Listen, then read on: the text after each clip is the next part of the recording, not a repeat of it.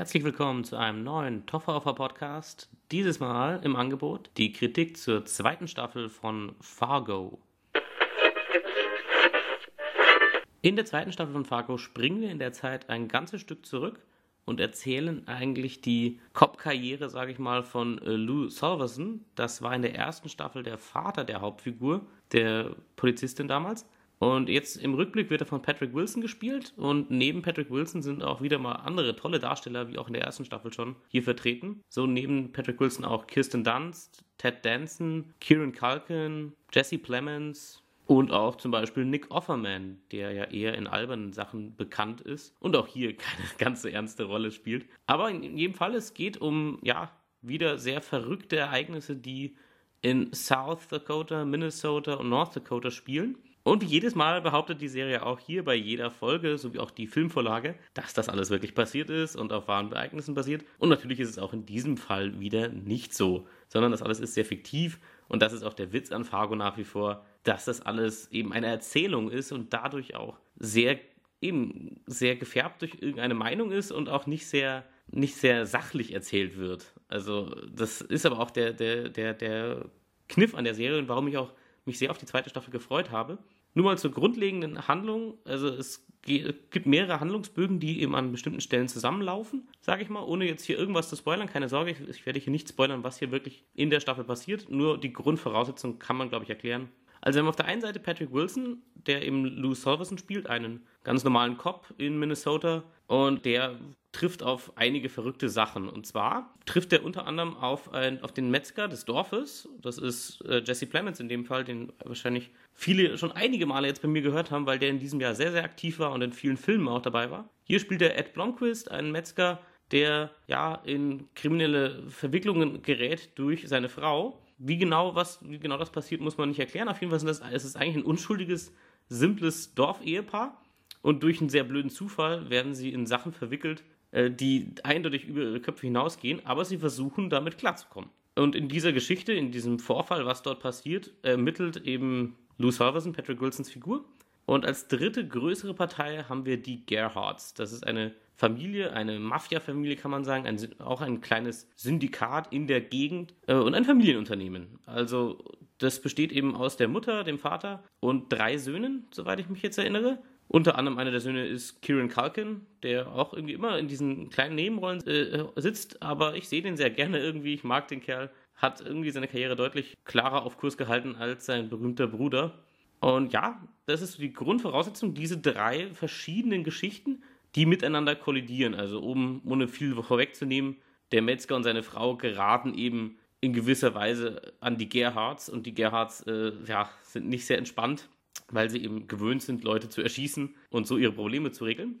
Und dazwischen steckt eben Patrick Wilson als Cop, der versucht da halbwegs Sinn reinzubringen und das Ganze äh, ja zu schlichten, kann man fast schon sagen. Sein Chef, der Sheriff, ist Ted Danson, der hier auch eben, nachdem ich ihn lange nicht gesehen habe, eine tolle Performance bietet.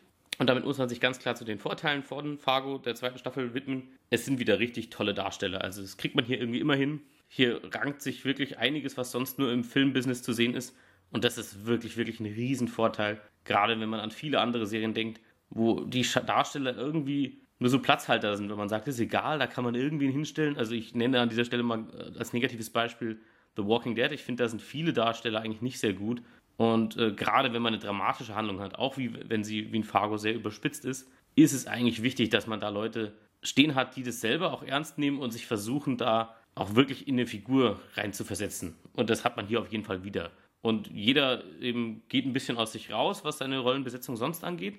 Eben auch Kirsten Dunst spielt eine Rolle, wie ich sie noch nie gesehen habe. Also sie spielt zwar hier und da mal, wie auch in Melancholia, etwas depressivere Frauen oder Frauen, die nicht so ganz glücklich mit ihrem Leben sind, aber hier auch allein schon durch diesen super tollen äh, Dialekt, den man in Minnesota hat und sie den auch äh, versucht rüberzubringen, ist das schon mal eine ganz andere Art von Rollenstruktur. Ansonsten, äh, weiterer großer Pluspunkt, wie auch schon bei der ersten Staffel natürlich, ist wieder der Look. Also es ist einfach ein sehr gutes Team dahinter. Eben nach wie vor sind die Produzenten die Coen-Brüder, die Fargo den Film gemacht haben. Und man merkt hier nach wie vor den Einfluss von ihnen und was sie eben mitbestimmen. Und Noah Hawley, der Showrunner, der, der das Ganze kreiert hat, bleibt auch bei einem sehr klaren, ja, stilistischen Thema. Also alles hat immer so ein, ja, alles hat so ein bisschen so, so äh, Brauntöne teilweise, die ganze Sache. Oder eben dann eher so Blautöne, je nachdem, in welcher Szene man ist. Aber man merkt immer, dass, es, dass das, die Farbpalette, die in dieser Serie vorkommt, nicht willkürlich gewählt ist, in keiner einzigen Szene. Und die Ausstattung ist toll. Und was hier äh, sehr stark benutzt wird, was ich glaube in der ersten Staffel gar nicht war, ist äh, das Splitscreen-Verfahren. Ist jetzt nichts Neues oder so. Das kennt man aus einigen Filmen auch, wie zum Beispiel 127 Hours, wo das gerne benutzt wurde. Und hier eben auch. Und hier auch sehr effektiv und sehr äh, offensiv. Also in jeder Folge mehrere äh, Szenen. Und nicht jede davon hat unbedingt einen künstlerischen Wert oder einen erzählerischen Wert, dass man das tut.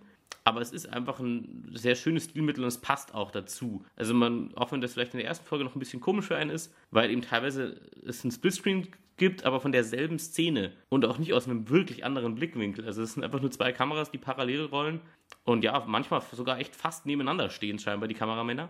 Aber man gewöhnt sich daran und es passt dann auch irgendwie dazu und man erwartet es dann auch irgendwie. Also ich fand das nicht störend und eben manchmal nutzt man es eben doch sehr effektiv für erzählerische Momente, um ja was auszusagen ohne viel Worte.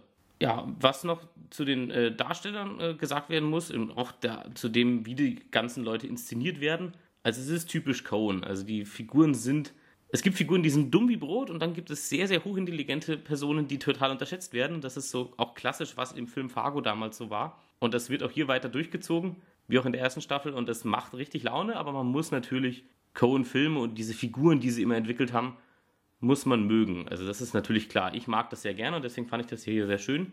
Und die Serie nimmt sich auch Zeit. Also man muss auch damit klarkommen, dass es jetzt nicht was ist, was, also ohne jetzt was vorwegzunehmen, in der Serie, wie auch in der ersten Staffel, sterben reihenweise Menschen, in manchen Folgen mehrere Dutzend gefühlt. Oder also mindestens, wenn man Durchschnitt, Durchschnitt für die ganze Serie sagt, dann würde man sagen, pro, pro Folge sterben zwei oder drei Leute. Weil in manchen Folgen eben 15 abgemetzelt werden und in manchen eben keiner.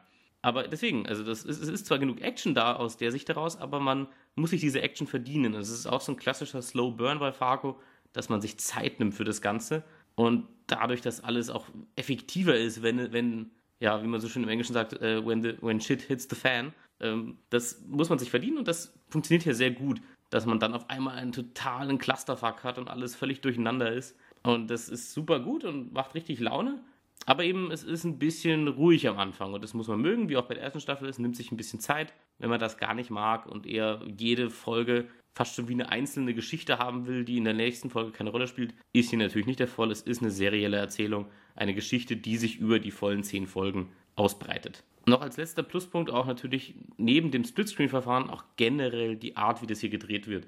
Man ist ein bisschen verwöhnt mittlerweile durch Sachen wie Breaking Bad oder True Detective, aber man muss das hier auch wieder einmal erwähnen, dass es schön ist, in einem Fernsehzeitalter Sachen zu haben, die wirklich mit Liebe und, und mit Genauigkeit hergestellt werden. Und dass eine Szene nicht einfach nur, ein Frame nicht einfach nur gesetzt wird, Hauptsache man hat alle wichtigen Protagonisten im Bild und man kann erkennen, wer gerade ganz über die Rübe bekommt oder was auch immer, sondern dass selbst da noch eben, selbst bei wichtigen Szenen oder auch unwichtigen Szenen vor allem, man immer guckt, dass die Komposition im Bild sehr schön ist. Und das klingt jetzt irgendwie so ein bisschen hochnäsig, das bei einer Serie so zu betonen, aber das hat Fargo bei der ersten Staffel schon gut gemacht und hier auf jeden Fall weiterhin. Und das ist einfach schön. Also Fargo ist auch eine Serie, wo man viele Screenshots rausnehmen kann und sich die an die Wand hängen könnte, weil es sehr, sehr stilvoll und gut gemacht ist. Ja, was sind eigentlich überhaupt die Nachteile der Serie? Also viele kann ich nicht benennen. Also man muss einfach, wenn man diesen Stil mag, und ich setze voraus, wer die erste Staffel, äh, wer die zweite Staffel jetzt gucken möchte, der hat die erste Staffel sehr sicher gesehen.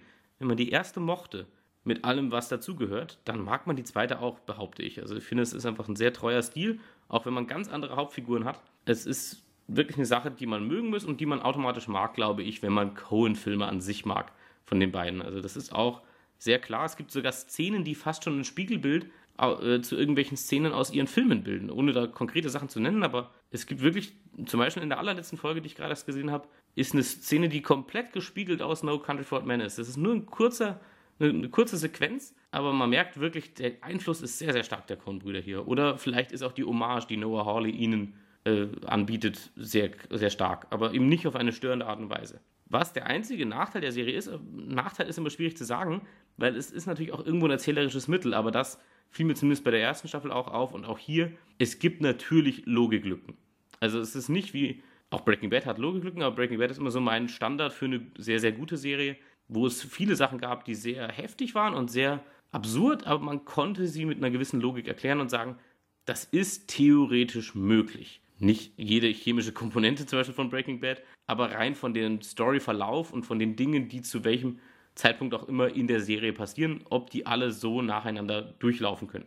Und das macht bei mir Fargo eben nicht. Also es gibt einfach Momente, wo man sagt, das passt jetzt eigentlich von der Zeitkontinuität Kontinuität gar nicht. Also da gibt es einfach Momente, die sich so nicht überschneiden würden oder bestimmte Handlungen werden so schnell durchgezogen, dass man sagt, naja, das macht jetzt eigentlich nicht wirklich Sinn, dass das noch geklappt hat. Aber es ist überhaupt nicht schlimm, weil es ist eine Serie, die unterhalten soll. Es ist jetzt nicht eine Serie, die extrem, ja, absurde, provokante und auch äh, psychologisch relevante Fragen stellt. Also für mich zumindest nicht. Für mich ist es schon eindeutig eine Serie, die unterhalten soll, aber das eben auf einem sehr guten und hohen Niveau und dafür aber eben sagt, wir müssen nicht in jeder Folge immer alles vollkommen logisch erklären können, sondern manche Sachen passieren einfach und es ist eben irgendwie auch ein Stilmittel der Serie, dass Dinge absurd sind. Und das Absurde mag ich. Eben das Einzige, was ich als kleinen Kritikpunkt bringen würde, ist, dass man manchmal, es gibt halt Momente, wo man das Gefühl hat, okay, man hat jetzt hier ein Drehbuch und es gibt jetzt eine Stelle, da passen jetzt zwei Handlungsstränge zum Beispiel nicht ganz aufeinander.